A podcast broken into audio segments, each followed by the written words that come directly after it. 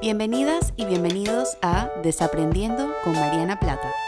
Este es tu espacio para cuestionar, desaprender y crecer.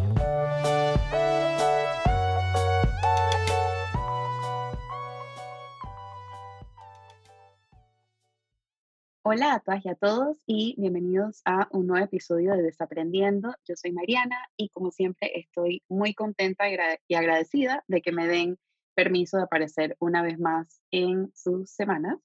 Y el día de hoy eh, estoy súper emocionada porque tengo a un invitado muy especial. Desde hace tiempo estoy siguiendo su trabajo, desde hace tiempo tengo anotado este tema que me hubiese encantado conversarlo con él y bueno, se dio la oportunidad para hacerlo, así que eh, nada, estoy súper emocionada de que ustedes también tengan la oportunidad de escucharlo y que desaprendamos juntas y juntos en el tema que he seleccionado para el día de hoy, que es acerca del descanso y cuál es su relación con las políticas, cuál es su relación con el contexto sociopolítico en el que nos movemos y por qué al final del día el descanso es un tema político. Entonces, para hablar acerca de este tema, he invitado a Juan Diego Alvarado, Juan Diego es politólogo especialista en democracia por la University College of London y becario del programa Chivning. Investiga el voto, la geografía electoral y las bases sociales de los partidos políticos desde una perspectiva comparada e histórica.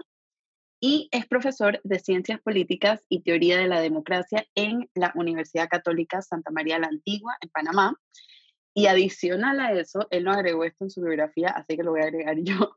Tiene un newsletter espectacular que les voy a dejar el link dentro de la descripción del episodio, donde hace como cura diferentes artículos de interés y diferentes eh, medios y diferentes temas que él está consumiendo, entonces es como una miradita a su cerebro Así que si les interesa como esa intersección que, en la cual se especializa, que es política, historia y todo el componente social, les recomiendo que se suscriban al repertorio, que ahí fue justamente donde encontré el artículo, que también lo voy a dejar abajo, de la revista Anfibia, que es un artículo acerca del derecho a la desconexión. Y creo que fue la primera vez que desaprendí un poco sobre porque el descanso es político. Y ahí fue como la primera vez que, que subrayé y quise como hablar un poco más del tema con, con Juan Diego. Así que buenísimo que esté aquí acompañándonos hoy. Hola Juan Diego. Hola Mariana, ¿cómo estás? Muchas gracias por tenerme aquí. No, nada, muchísimas gracias a ti por, por aceptar y este, súper emocionada para que le cuentes un poco, nos cuentes un poco acerca de qué es esto eh, cómo, cómo se empieza a cuestionar, cómo se empieza a desaprender y espero que al final todas y todos podamos crecer un poquito después de esto.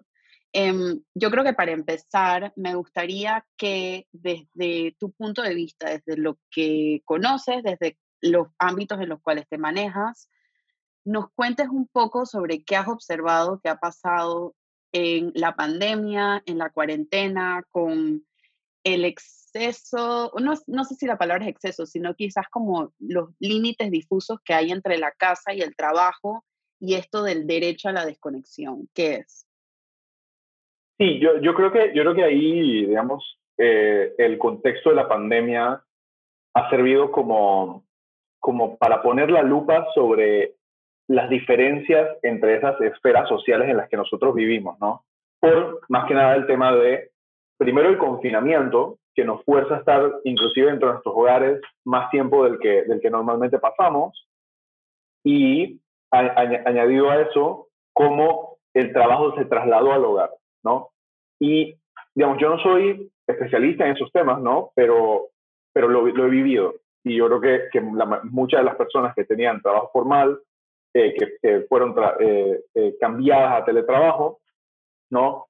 La relación del ser humano con el trabajo cambia fundamentalmente. Y cambia porque se mezclan las funciones laborales dentro de las funciones personales, que es, digamos, el, lo, básico que uno, que uno tiene en el hogar, ¿no? que es este, este espacio de, de como lo primero que estamos, lo principal que estamos tratando, que es el descanso, el ocio las relaciones familiares y lo, y lo personal y privado, que no es, o sea, y, y, y, con eso me refiero a todo lo que no es público y lo que no es laboral, ¿no?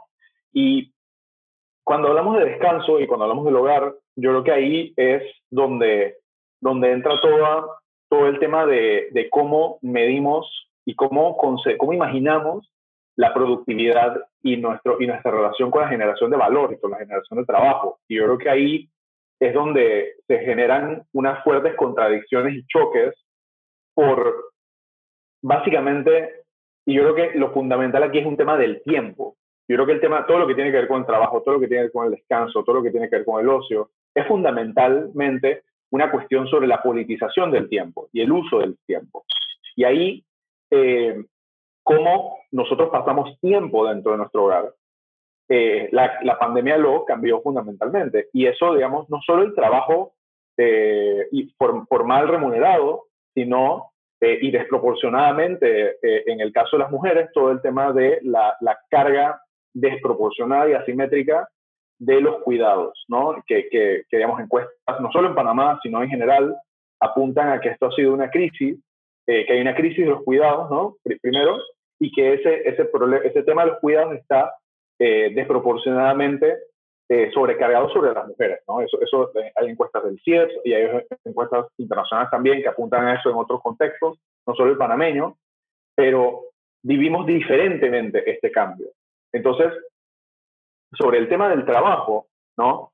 ya hay todo un tema de, si bien históricamente ha habido una serie de conquistas importantes en derechos laborales, y, y, y, el tema del descanso es que porque cuando nosotros conseguimos, y, los trabajadores organizados consiguieron por primera vez el, el, el, el, horario de la jornada de ocho horas, la jornada laboral de ocho horas, ¿no? Antes sabemos todas estas historias en, el, en la Europa y Estados Unidos eh, eh, eh, industrial, de la revolución industrial, que trabajaban 20, 16 horas, 18 horas en una fábrica, sin ningún tipo de descanso, ni, ni, ni no. Entonces, la consigna de las ocho horas era ocho horas para trabajar, ocho horas para dormir y ocho horas para lo que queramos. Eight hours to sleep, eight hours to work y eight hours for what we will, para lo que queramos. Entonces, ese último espacio, que es el ocio y, el de, y, y, y, que no es, no es lo de sleep, que yo creo que hay que, hay que, hay que distinguir, por lo menos yo, yo siento que es útil distinguir entre el descanso y el sueño. El sueño es una función biológica y que obviamente tiene efectos eh, psicológicos y sociales, pero el descanso es algo que uno se está despierto y consciente. Y creo que ahí, ahí es donde, donde está la diferencia, creo. Y cuando viene el teletrabajo, ¿no? A pesar de, digamos, que algunas las conquistas que, tenemos de, digamos, vacaciones y todo eso, muchos espacios de trabajo siguen siendo eh, esto, bastante opresivos, ¿no? Porque son, eh, son espacios sumamente verticales y, y fundamentados en en obligaciones, ¿no? Uno está subordinado a alguien jurídicamente, tú dependes económicamente de, alguien, por eso tienes un trabajo, y eso, digamos, limita el tiempo que uno tiene, ¿no? Pero con la pandemia y con el teletrabajo, eso se trasladó al hogar. Entonces, todas aquellas cosas que uno podría decir en teoría y que tampoco es que ha pasado todo el tiempo, hay mucha gente que va a la oficina y regresa a la casa a seguir trabajando, pero eh, lo que pasaba entonces es que ese límite, esa, esa, esa, esa, frontera entre el hogar y el, y el trabajo se difuminó y, en, en, algunos casos se radicó, ¿no? Y, y todos esos temas de, de, no atender llamadas, de no responder correos, de no eh, de, de, tener un horario fijo, ¿no? todas las rutinas de despertarse, de desayunar, todo, todo eso se ve trastocado. Y obviamente la gente lo maneja de manera distinta pero lo que es constante es que siguen siendo obligaciones laborales que entonces tienen que ser cumplidas en el espacio donde nosotros ya estamos acostumbrados a no tener que cumplir eh, esto, estas obligaciones laborales. Entonces, ahí el tiempo, el tiempo que nosotros tenemos para disponer libremente para descansar, se limita bastante, porque hay normas, hay, eh, por ejemplo, en Chile, ¿no? Está, está en, en, el equivalente de ellos del Ministerio de Trabajo, está todo el tema del derecho a la desconexión, está, está estipulado. Pero eh, las relaciones laborales son mucho más complejas de lo que dice la ley, ¿no? Hay relaciones de, hay temas de culpa, hay temas de responsabilidad, hay temas de, de que te exigen, ¿no? De, de, la milla extra y todo este tipo de cosas que tú piensas que, chuso, si no lo estoy cumpliendo, estoy poniendo en riesgo mi, mi sustento, mi pan. Eh, entonces eso, eso genera como esas, esas, esas ese, ese estrés, ¿no? Eh, que muchos lo hemos vivido, ¿no? En el tema del teletrabajo y muchas personas lo han vivido, en los que hay un agotamiento, ¿no? Y, y, que, y que uno siente, yo siento como que, como que casi como que van, no es que se van achicando las paredes del hogar, pero que van como cambiando y, y, se vuelve oficina. Entonces ya hay como, no hay escapatoria, porque el hogar es la escapatoria del trabajo, ¿no? Yo, yo soy bastante, yo, yo personalmente, digamos, yo amo mi trabajo, yo, yo, yo me, gusta, me gusta investigar, ¿no? Y, y, lo que hago. Pero, pero yo creo que está bien que no te guste el trabajo. Yo creo que eso no, eso no es algo malo. Yo creo que es sano que no te guste el trabajo porque no, o sea, es una obligación, ¿no? Es, y ahí es donde está todo este tema de, de esto, lo, lo, lo, que uno hace por libertad y lo que uno hace por necesidad, ¿no? En, en, en filosofía todo este tema del reino de la libertad y, y, y, el, y el, reino de la, de, la, de la, necesidad. Entonces, algo está en el reino de la necesidad cuando tú lo tienes que hacer para cumplir otro objetivo, ¿no? Como por ejemplo comer, ¿no? Yo, yo, yo no trabajo porque quiero, yo trabajo porque tengo que comer, porque toda la estructura social está dictaminada en que yo necesito pagar una renta, tener, necesito tener un techo, necesito hacer un súper, ¿no? Entonces, el descanso es como una escapatoria de todo eso. Y, y ahí, digamos, algo, algo que yo apuntaría y que podemos conversarlo es, y esto ya es lo último, que es que inclusive el ocio está sometido a estándares de productividad eh, y más agudamente en la pandemia, yo pienso, eh, eh, cuando, cuando inició la pandemia, y esto siempre pasa a inicio de año, cuando uno se pone metas y, todo eso de, de, de, año nuevo, como decir que, ah, bueno, estoy, estoy encerrado en la casa, así que voy a hacer un proyecto, voy a comenzar a dibujar, voy a comenzar a pintar, voy a leer más libros, voy a hacer toda esta serie de cosas que se supone que son hobbies o son pasatiempos o son eh, eh, cosas de, ocio, se vuelven trabajo, porque se vuelven bajo un estándar de, eh, de, de agenda, con, un, un eh, con todo un régimen ¿no? de trabajo y eso no es descanso, porque genera estrés, porque uno piensa que no está siendo lo suficientemente productivo o creativo más bien. Y, y, yo siento que se puede separar también, así como se puede separar el sueño del descanso, yo creo que se puede separar el ocio del descanso, eh, que es simplemente como no hacer nada, no hacer nada, poder, poder no hacer nada. Yo creo que eso, el derecho a no hacer nada es, es también, yo creo que, que es fundamental, y, y, y, pero es, está sumamente lleno como de, de culpa y de, de, de, sentimiento de responsabilidad que está, ¿no? Por, por un tema de, de, la, socialización que tenemos frente al trabajo y, sobre la productividad. Y ahí hay todo un, hay un ensayo eh, sumamente bueno de Gabriel García de Paredes que salió en, en, en, en, la revista Con Colón, que es La vagancia del panameño, ¿no? Que, que trata de eh, retar estos estereotipos sobre la supuesta eh, vagancia o pereza de, de, las personas panameñas y cómo eso está vinculado con eh, ideas de, producción y de productividad y cómo realmente Panamá es bastante productivo, eh, pero todas esas ideas de que si de dar la milla extra, de, que uno no se esfuerza lo suficiente o que el panameño es vago, se utilizan entonces para negar eh, aumentos, para negar promociones, para negar horas extras, ¿no? que son todos, digamos, como derechos laborales que existen.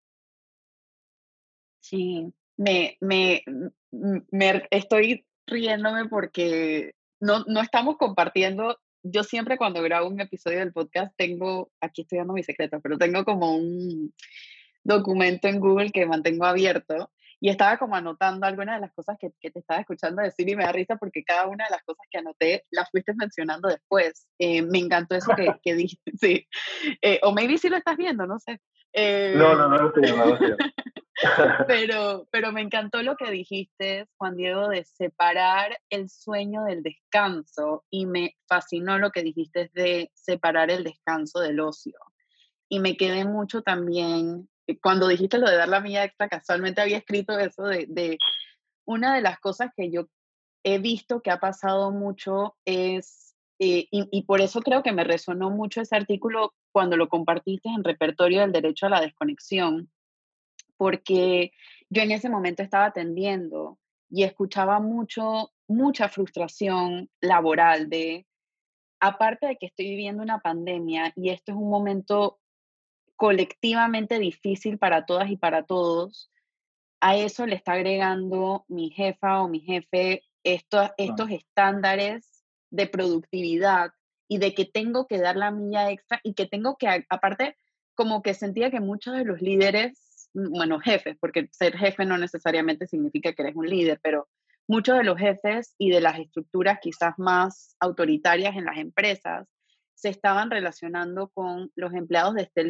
desde este lugar como de culpa, como deberías estar agradecida y agradecido porque hay mucha gente sin trabajo ahora mismo, entonces, como hay mucha gente sin trabajo, tú deberías estar agradecido y debes dar la milla extra.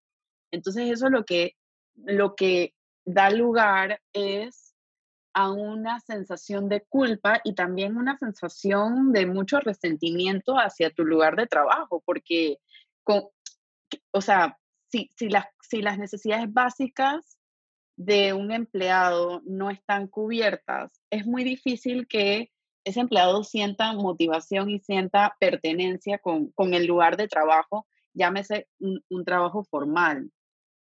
Y esto que mencionaste es el artículo de, de, de, de que lo voy a incluir también en, el, en el, la descripción del, del episodio, me encanta porque yo creo que muchas veces, y tú, tú bien lo dijiste también, muchas veces se ha asociado como esta productividad con una condición de valor, como soy, soy suficiente en la medida en la que soy productiva o productivo, eh, o valgo en este mundo en la medida en la que hago algo. Entonces, bajo esa misma premisa, si no hago nada, que es esto que tú estás proponiendo hoy del ocio, ¿quién soy? Si no hago nada, ¿cómo me siento? Si no hago nada, ¿qué emociones se cuelan ahí y cómo, cómo manejo esas emociones? Y adicional a todo eso, bueno, yo creo que no, no debe sorprender, esto siempre lo menciono en mi episodio, pero cuando me voy a pensar como, aparte de lo que ha pasado sociohistóricamente con la pandemia, me pongo a pensar también en la triada de desaprendizaje y cómo en la crianza, por ejemplo, va a ser mucho más difícil para una persona estar tranquila con el ocio o estar tranquila o tranquilo con el descanso si no hemos tenido modelos de eso en casa. Y si hemos tenido, y yo creo que esto, bueno, se podría hasta, hasta analizar intergeneracionalmente, ¿no? Cómo fue, cómo fue la, la, el trabajo cuando nuestros padres estaban entrando y cómo ha sido el trabajo con la generación después de esa y cómo ha sido el trabajo ahora con nuestra generación y cómo va a ser el trabajo con la generación que viene. Y también me pongo a pensar, por ejemplo, en la segunda parte de esa actividad de desaprendizaje, que es la educación, y cómo las tareas. Por ejemplo, yo todavía no entiendo el propósito de las tareas, eh, porque son muchas veces esto, este como, como trabajo ocupado que realmente no reta al estudiante a involucrarse de una manera significativa con el al aprendizaje. O sea, las tareas, más allá de, por ejemplo, pienso que hay ciertas materias donde sí vale la pena hacer tareas porque uno tiene que desarrollar ese músculo, llámese matemáticas o las conjugaciones. O sea, en las partes básicas sí entiendo las tareas porque en la medida en la que uno practica, uno va ejercitando eso. Pero a medida que el estudiante va creciendo, es, es como es este mismo estrés que tú mencionabas de necesito ser productiva, muchas veces las maestras y los maestros, sin querer queriendo, se la traspasan a los estudiantes porque la productividad de mis estudiantes es un reflejo de mi productividad, entre comillas, y en ese sentido soy un buen docente o no.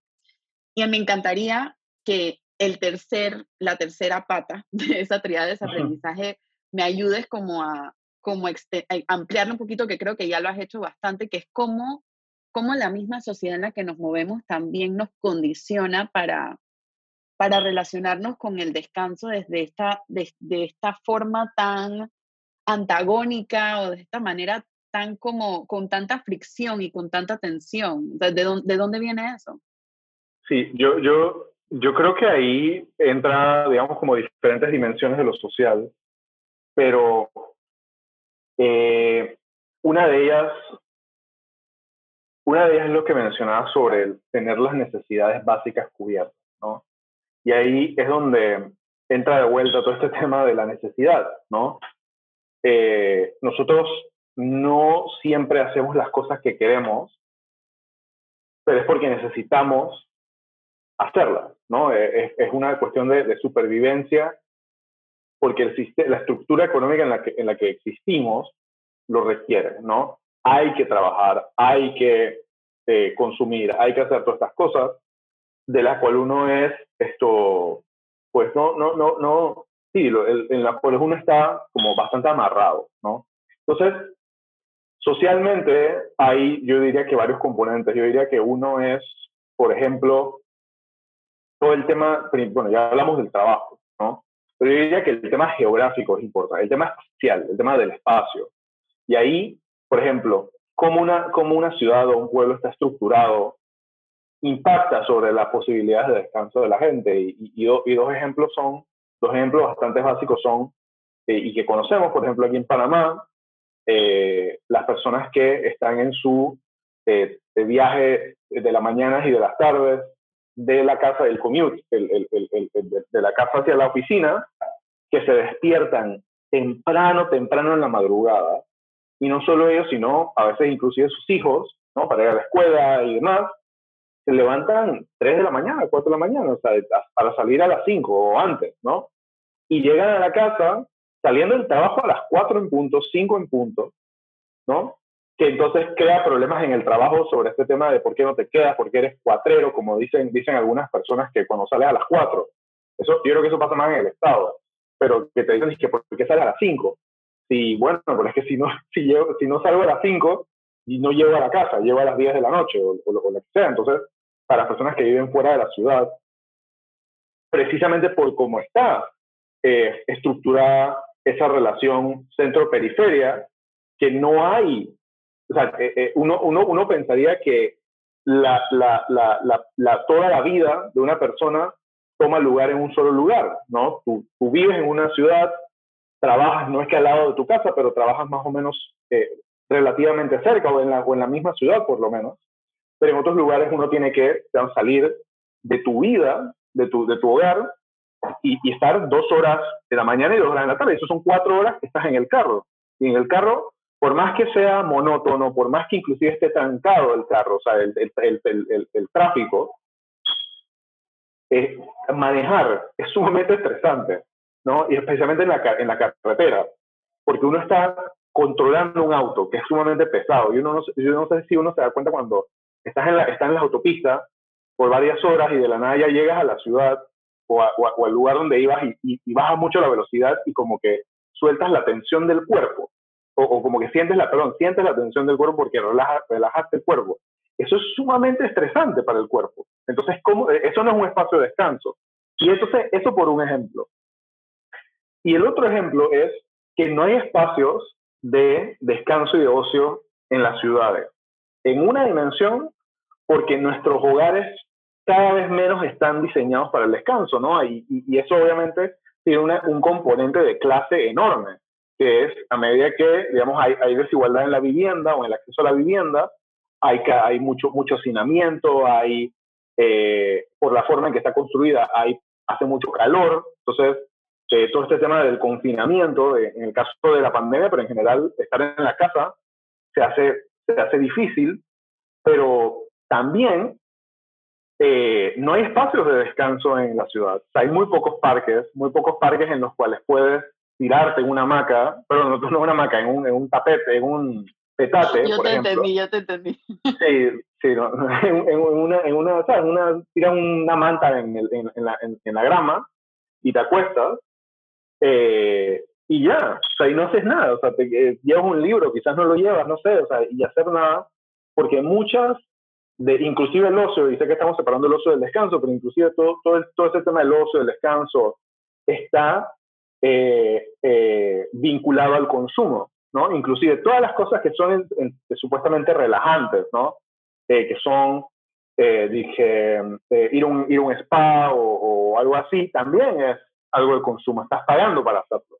Entonces, no es una sociedad en la que es, capaz de sostener a las personas bien, no, eh, viéndolas como, como seres más allá de la producción o de, mm. o de la productividad, ¿no?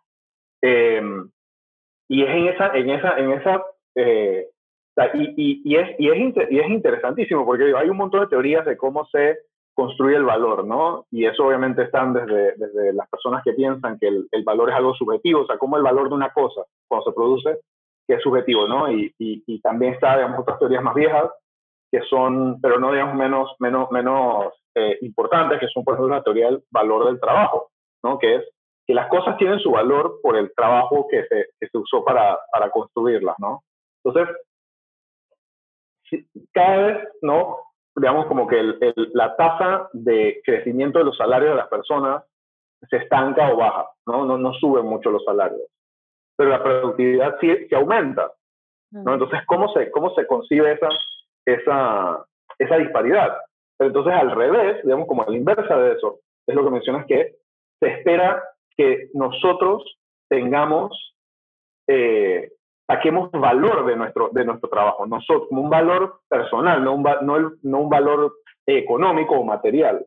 Y esa distinción entre lo material y lo ideal o lo, o lo, o lo, o lo psicológico o lo, o lo, o lo, o lo, eh, o lo personal está, está íntimamente vinculado. O sea, eh, eh, por, por, la, por la comodidad, las necesidades básicas cumplidas, el, el, el, no, tener, no estar tan endeudado, todas esas cosas, afectan el bienestar como emocional de las personas, pienso yo pues.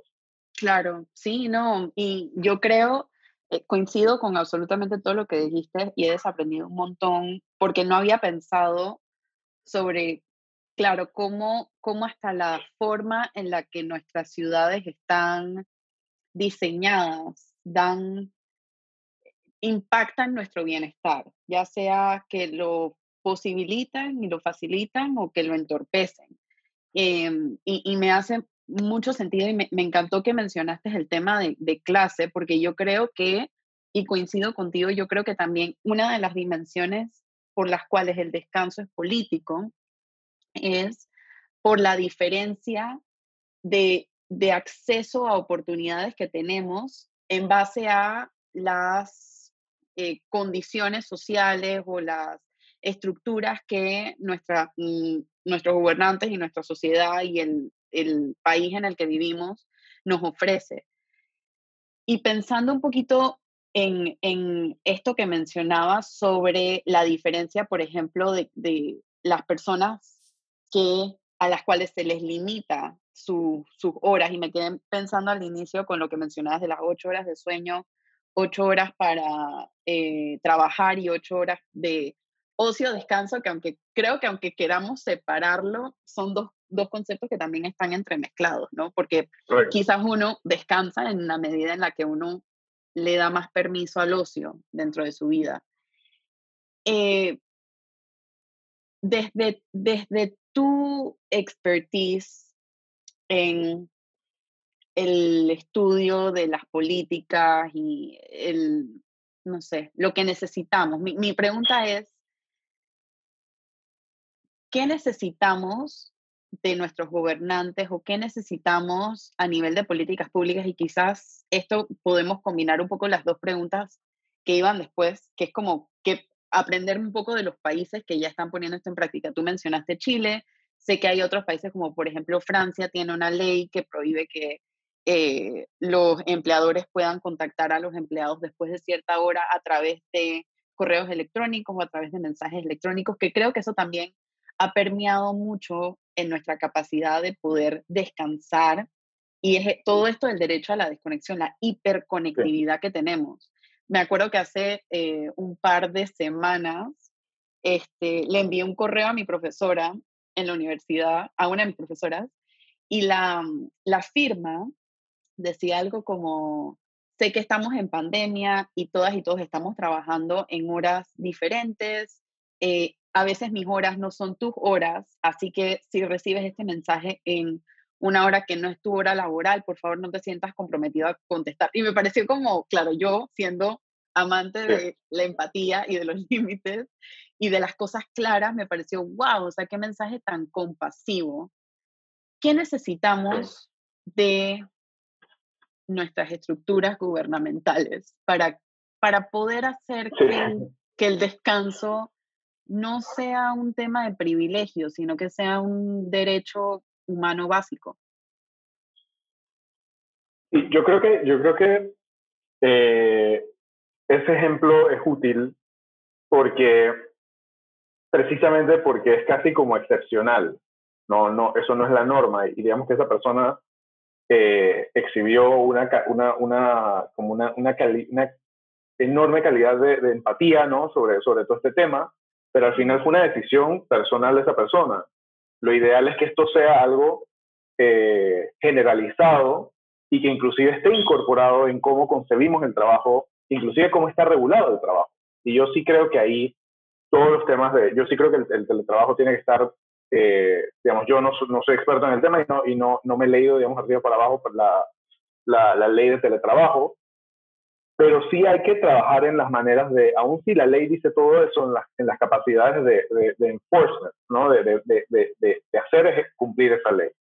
Y ahí donde yo creo que, que, parte del tema de cómo se hace eso es organizarse, ¿no? Es, es, es for, no forzar, pero como sí, yo diría que es, porque la política es, es, eh, esencialmente conflictiva. Y eso yo sé que suena feo y suena como inclusive estresante y como lo opuesto a descanso, pero es necesaria esa, esa, esa, lucha, ¿no? Toda esa idea, por ejemplo, de las ocho horas para descansar, perdón, las ocho horas para dormir, ocho horas para trabajar y ocho horas para lo que queramos, fue producto de luchas sindicales en calle donde murió gente, o sea, fueron cosas mm. muy dramáticas, ¿no? Y, y, no es que tiene que volver a ser así, yo creo que no, yo creo que hemos cambiado mucho como para que no, no, es que tiene que haber un montón de gente en la calle siempre para, para que se cumplan las cosas, pero yo creo que lo fundamental de la, de, en, la política y, en general es lograr de alguna manera, y eso es, digamos, como por medio de, primero, la organización, pues, para que haya un, un, sujeto político amplio que quiera esto, ¿no? Una, una concepción diferente de existir. básicamente, o sea, es como que, o sea, en términos como lo que estamos utilizando, ¿no? Como desaprender que nosotros somos seres eh, eminentemente o principalmente productivos, que somos o, o, trabajadores o, personas que, que, van a ir a ayudar a producir o que somos consumidores o, lo que sea, sino que somos personas de, carne y hueso y, y, que necesitamos descansar porque ya está sobre que requete comprobado, ¿no? Y ahí también está todo el tema que no solo que la política debe ser representativa y democrática, pero también yo sí siento que en buena medida y en gran medida tiene que estar basada en evidencia. Y, y, y, la explotación laboral es, es, o sea, tiene efectos devastadores sobre el cuerpo y sobre la mente, que, que, están relacionados ¿no? con el cerebro. Y yo diría que hay, digamos, como cosas que se pueden hacer eh, muy, muy claras. Yo creo que el caso de, de, de España recientemente, que, que puso un, un, programa piloto como, como un experimento para que las empresas que así lo deseen, o sea que no es obligatorio, eh, pueden eh, suscribirse a este programa para tener una jornada laboral de cuatro días, ¿no? Y yo mm. siempre digo que yo pienso que con tres días está bien. Y, y, y pueden ser menos cortos, porque, porque de nuevo, o sea, hay maneras de, o sea, la, la, productividad está ahí. Y es ahí, digamos, a lo que apuntaba el, el, el artículo este del de, el ensayo de Gabo, ¿no? Y, y, también así mismo hay otros estudios que, que muestran que la productividad está ahí. Entonces, inclusive pueden, puede inclusive hasta ser más productivas las personas si tienen ¿no? otros patrones de cómo se relacionan con su trabajo. No tienen que ir toda la semana o pueden eh, disponer de su tiempo de manera, y, y se ha demostrado que con, con, con, su debida regulación y con su debido eh, formas de accountability y de, y de, rendición de cuentas y demás, se puede ser productivo. Entonces, ese tipo como de, como atreverse a hacer eso, ¿no? Es, es importante. Pero, pero parte de las razones por las que eso no pasa es, y, yo pienso que, que, de vuelta, todo está muy relacionado a lo económico, a lo, a lo material, que es que los, probablemente los políticos no tienen incentivos para hacer esto por el financiamiento privado de las campañas, ¿no? Son usualmente los dueños de las empresas o los jefes que están, donando, que están donando a las campañas. Entonces, ahí no hay incentivos. O sea, ¿quién está siendo representado ahí? Entonces, eso es un ejemplo, ¿no? Pero, pero, ¿quién necesita descansar? Son todos, ¿no? Todos, todos los seres humanos necesitamos descansar, pero sí hay que ponerle nombre y, y, y, y eh, hay que ponerle nombre a eh, cómo las personas viven el estrés y viven el descanso diferentemente, ¿no? Por temas de clase, por temas de género, como lo mencionamos al inicio de, del, del la carga eh, no equitativa de los cuidados, de edad, ¿no? Eh, y, y, de otro, y, y, y, también geográfico, ¿no? Como, todo, todas, esas, todas esas dimensiones, esos ejes, es entender que todos necesitamos descanso, pero vivimos todo ese, ese, ese, tema de la productividad, del trabajo, el descanso y, el estrés muy diferentemente. Entonces, em, yo diría que, que lo, lo primero para todo esto, lo principal, principal, y que es como casi lo, lo, del el título y, y, toda la cosa, es entender que es un tema político. Y como es un tema político, es un tema que se puede deliberar y que se puede contestar, es decir, que se puede disputar. Entonces, nada de estas cosas están eh, sentadas en piedra, ¿no? Eh, y aún si lo fueran, se puede tomar otra piedra y labrarla. O sea, eh, es, es, totalmente contingente a las capacidades organizativas y de, y de, y de, y de vocación de cambio ¿no? que, tengan las personas para, para cambiar su realidad, porque al final eso es también todo este tema, y, yo lo veo por lo menos desde la democracia. La democracia no solo son, solo elecciones, ¿no? Para mí la democracia es el poder tener toma de decisión sobre todas aquellas cosas que te afectan. Y por eso es que está todo este tema de eh, la democracia en el espacio de trabajo, workplace democracy, y, y, democracia en, en, espacios donde se supone que no hay política, pero sí la hay. Entonces, si todo es también un tema de poder, la política entra ahí. Entonces, el tema del descanso y la posibilidad de tener descanso y de, y, de disponer del tiempo es algo profundamente político y por ende cambiable. Sí, me, me, gusta esto que mencionas como de que, de que sí es político, porque no, sé, me, me, me, hace sentir como mucha esperanza en el sentido de porque es político y creo que, que a eso ibas cuando mencionabas lo de que es conflictivo, en el sentido de que no, no, no va a pasar con correos sutiles, ni quizás va a pasar este, sin tensiones. Y me, me, gusta esto que mencionas porque es una visión realista de muchas veces cuando uno empieza a desaprender, y lo, se lo comentaba hace poquito a, a, una colega, Vali Maduro, que, que estábamos hablando acerca de, del desaprender y le, le dije, bueno, desaprender, yo hablo de desaprender todo el tiempo, pero no porque hablo de desaprender significa que es algo fácil. Eh, y hago la aclaración de que no lo es. Y yo creo que muchas personas, muchas personas en esta pandemia han usado este espacio para darse cuenta de cuáles son sus no negociables como, como empleados dentro de un trabajo formal y han tomado la decisión difícil, pero valiente, de decir, si este espacio no va a cambiar y este espacio no va a abrir, eh, eh, valga la redundancia, espacios de diálogo para poder construir políticas dentro de la empresa donde se pueda pensar en, el descanso de una manera distinta, sobre, sobre donde se pueda pensar acerca del derecho a la desconexión, quizás este no es el lugar para mí. Y yo creo que esas son pequeñas formas de resistencia que también podemos hacer a nivel individual. Eh, no estoy diciendo que ahora todo el mundo tiene que dejar su trabajo porque pues soy consciente que hay personas que no, no lo pueden hacer, ¿no? Sí, sí. Pero empieza con estas pequeñas cosas y también empieza, yo creo que a nivel de, esto yo lo hablo mucho también cuando es, es el 8 de marzo que salen todas las tiendas a vender suéteres que dicen feminismo y el futuro es de las mujeres, etcétera. Y son estas, son estas tiendas y estas empresas que tienen estos, eh, estas fábricas de explotación en lugares como Bangladesh, en lugares como India, en lugares como China. Entonces, cuestionar a quién estamos, qué empresas, esto que tú mencionas, o sea, quién está detrás, eh, qué, poderes económicos están detrás de estas cosas y cuestionarlo, verlo con un ojo crítico. Yo creo, y por eso el slogan de mi, de mi podcast es eso, porque antes de desaprender uno tiene que cuestionar. Y esto que tú mencionas también sobre poder hacer como cambios desde la raíz, me identifico muchísimo, porque algo que yo he empezado a desaprender mucho, tanto en esta maestría, así como mi trabajo como, como terapeuta y mi, mi, mi experiencia como ser humano dentro de la pandemia, es que yo he visto que muchas personas han, muchas, muchas empresas han empezado a, porque claro, el tema de salud mental es como el tema popular del momento, ¿no? Y, muchas personas empiezan como a hacer, ay, vamos a hacer esta charla de salud mental o vamos a hacer esto de salud mental.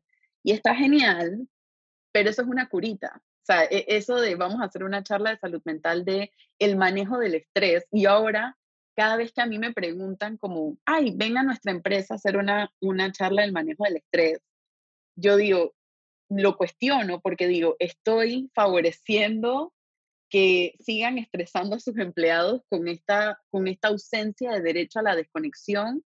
Estoy facilitando como el, la productividad o, o, este, estoy deshumanizando a las personas en la medida en la que les estoy ayudando a manejar el estrés. O realmente me puedo sentar con esta empresa a pensar que qué políticas de salud mental necesitamos para dar espacio al descanso, para dar espacio al derecho a la desconexión, cómo se están manejando y por eso hablo con mi hermana Mari Carmen y he hecho estos talleres del liderazgo vulnerable, porque precisamente es un liderazgo más humanizado, es un liderazgo menos de voy a esperar a que des la milla extra y más a cuéntame cómo estás y entre los dos definamos cuál es la milla, cuál es la longitud de la milla que puedes dar en este momento y qué necesitas de mí para poder sentirte segura y seguro en el área de trabajo donde estás. Eh, yo sé que tú me estabas hablando un poco acerca de el ocio y me encantaría saber qué has, qué has leído acerca del ocio y cómo el ocio entra dentro de esta conversación. Y yo creo que, yo creo que cada vez más el ocio está también relacionado con el consumo y con la productividad. ¿no? Está todo este tema de, primero, que muchas, muchos pasatiempos eh, no son accesibles para todo el mundo. ¿no?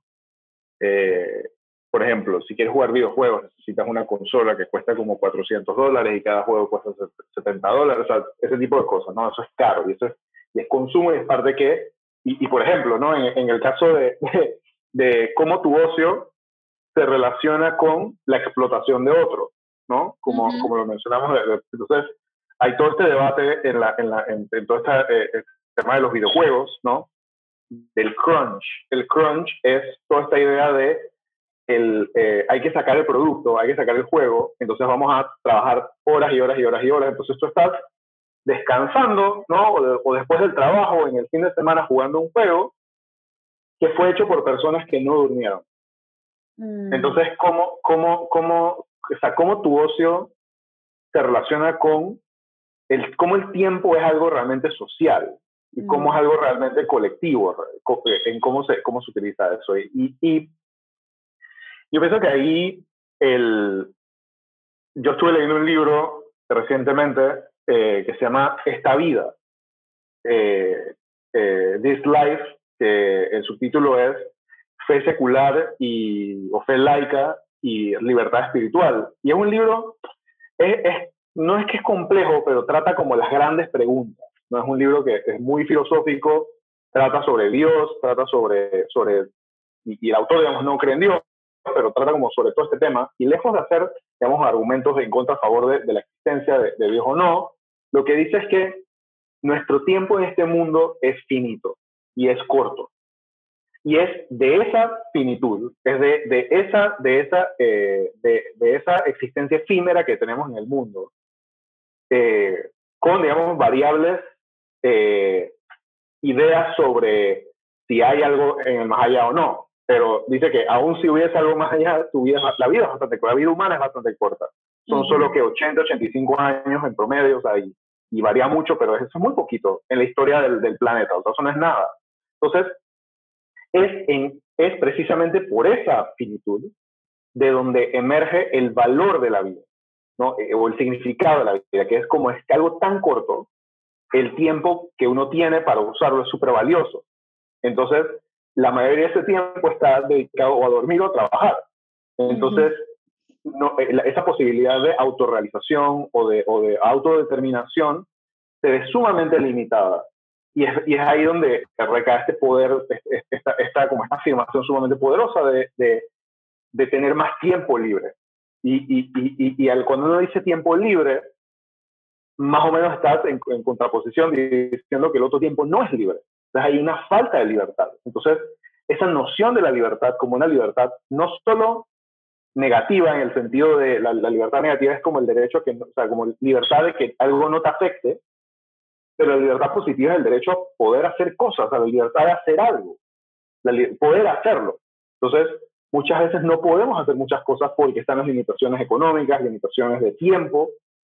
Eh, y es, yo creo que comenzar a pensar el ocio y el, y el tiempo de ocio de esa manera, el tiempo libre de esa manera, es, yo creo que es, eh, y pensarlo como un derecho y no como, una, como un lujo o como un, un tiempo que uno está escapándose del trabajo, no haciendo algo productivo, no solo a nivel, digamos, como individual, es sumamente sano mentalmente, pienso yo, eh, pero también hay que cambiar toda una serie de estructuras para que eso sea realizable colectivamente, ¿no? que no sea algo de mi disposición o de mi opinión, sino que así como, por ejemplo, la, la, la hiperproductividad o, o, o, la mía extra o todas estas cosas no son solamente eh, disposiciones eh, personales de uno u otro trabajador. Es todo un esquema, es todo un sistema que está inclusive hasta regulado de tal manera o enforce de tal manera, porque por ejemplo, ok, uno tiene horas extra, pero no te las paga. Entonces, pero, pero él, te las tiene que pagar. Entonces hay un sistema que está permitiendo eso, que no se pague. Entonces no es que yo doy la medida extra porque quiero, es porque hay todo un sistema que lo incentiva, lo permite y no lo castiga cuando, cuando, cuando no se cumple. eh, y es a eso lo que debemos aspirar. O sea, no debe estar, no debe estar en manos de mi decisión personal de hacerlo, no, es que tiene que estar garantizado sí, eh, eh, sí. legalmente y, y, y, políticamente.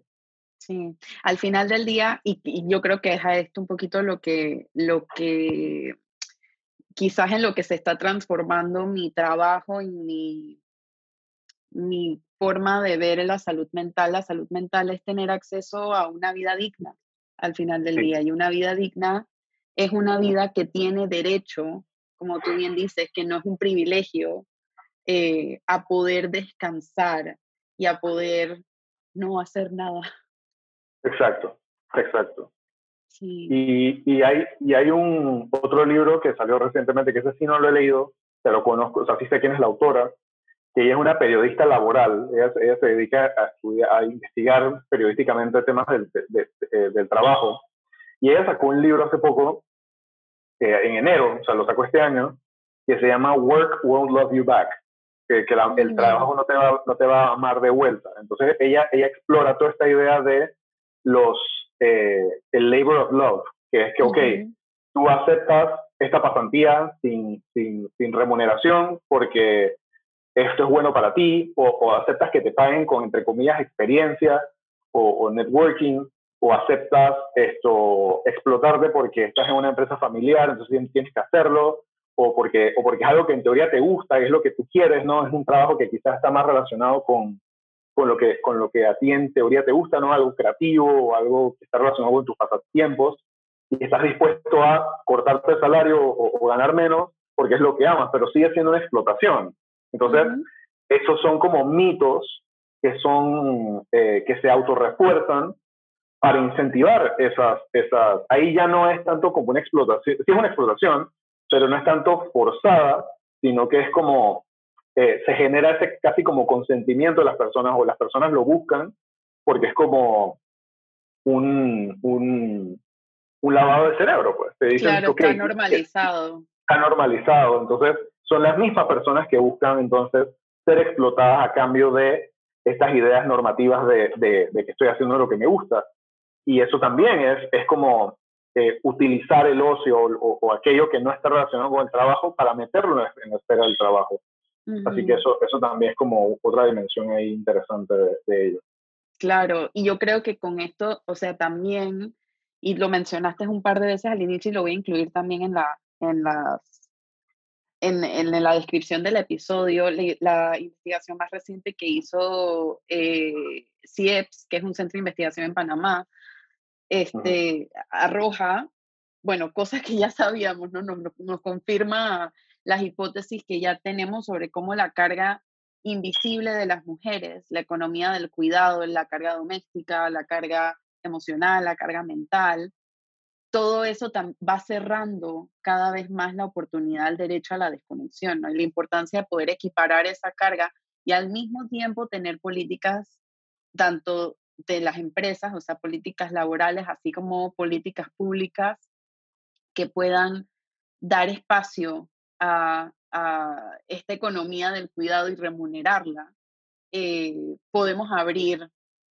un poco la posibilidad de que las mujeres tengan más acceso a, la desconexión, que es algo que también por temas de género no, no, se, no, se nos entorpece un poco encontrar ese camino. Em, bueno, ya vamos a ir finalizando el episodio. Este, quiero ir finalizando con, siempre agrego una frase y pensando un poco como una frase que yo creo que engloba un poco lo que estamos conversando el día de hoy. Me acordé de esta que es de Audre Lorde, que es una escritora, fue una escritora afroamericana, también fue poeta y activista, y ella dice, cuidarme a mí misma no es autoindulgencia, es autopreservación y eso es un acto político. Y los episodios complementarios a este episodio, eh, que también van a estar ahí en la, en la descripción, el episodio número 10, debemos redefinir el éxito, el episodio número 37, por qué es importante hablar de la salud mental en el ámbito laboral. El episodio número 38, es normal sentir culpa después de establecer límites. Y el episodio número 59, que fue el primero que hice este año y se está rápidamente convirtiendo en uno de mis favoritos, para qué vivir una vida más pausada. Em, Juan Diego, mil gracias por el tiempo que sacaste para poder conversar con nosotras, con nosotros y hablarnos de este tema. La verdad es que lo aprecio muchísimo. Aparte que fue como, también es como una motivación personal, porque siempre tengo como personas, digo, son todas las personas a las cuales estoy suscrita a su newsletter que me dan como un vistazo a su cerebro. Y lo, lo, digo de la manera que espero que suene lo menos creepy posible. Eh, hablar contigo es siempre como súper revitalizante en el sentido de que desaprendo muchísimo, así que estoy súper, súper agradecida de que hayamos podido coincidir para hacer este episodio. Y me encantaría que las personas que no te conocen y que quieren tener un vistazo a tu cerebro sepan cómo conseguirte y cómo contactarte también. Muchas gracias, Mariana, a ti realmente por, por invitarme a, este espacio y, que hayamos tenido una conversación tan estimulante, pienso, y, no, el, agradecido soy yo. Eh, yo, bueno, como mencionaste al inicio, llevo un newsletter donde comparto eh, lecturas, podcasts que me parecen que son eh, muy buenas para abrir conversaciones que usualmente no, no tenemos y que no sabemos que no estamos teniendo. Mm. se llama Repertorio y me pueden encontrar en Twitter, eh, arroba JD Alvarado rayita abajo, y, en mi, y ahí en mi bio está el enlace para el, para el, para el newsletter. Y, y, ya, yo creo que ahí, y estoy en Google Scholar, pero eso es más como la parte académica. Pero, Buenísimo. Yo agrego, yo agrego todos los links también. Este, Y digo, si, si no lo he dicho suficiente en este episodio, realmente vale mucho la pena suscribirse a, al newsletter de, Juan Diego, porque por lo menos para mí que soy psicóloga, y que me encanta desaprender cosas nuevas y reaprender cosas nuevas y no tengo eh, educación formal en la política. Es como una forma bastante amigable de desaprender de esos temas, así que se los súper recomiendo. Eh, van los anuncios parroquiales del episodio. Eh, también recuerda que este episodio, así como ninguno de los anteriores, reemplaza la psicoterapia. Si encontraste aquí algo que quieres explorar, te recomiendo que le toques la puerta virtual a algún profesional de salud mental para que te pueda ofrecer el espacio para poder explorarlo. También te recuerdo que está disponible eh, mi libro en Amazon Kindle, se llama Adentro, una colección de ensayos que hice durante la pandemia y en uno de ellos, uno se llama Dar la milla suficiente es suficiente y está muy a tono con el episodio de hoy, así que lo puedes conseguir a través de Amazon o a través de mi página web marianaplata.com. No necesitas tener un dispositivo Kindle para leerlo. Puedes descargar la aplicación en tu computadora, en tu tablet o en tu celular de forma gratuita y ahí entonces puedes encontrar el libro.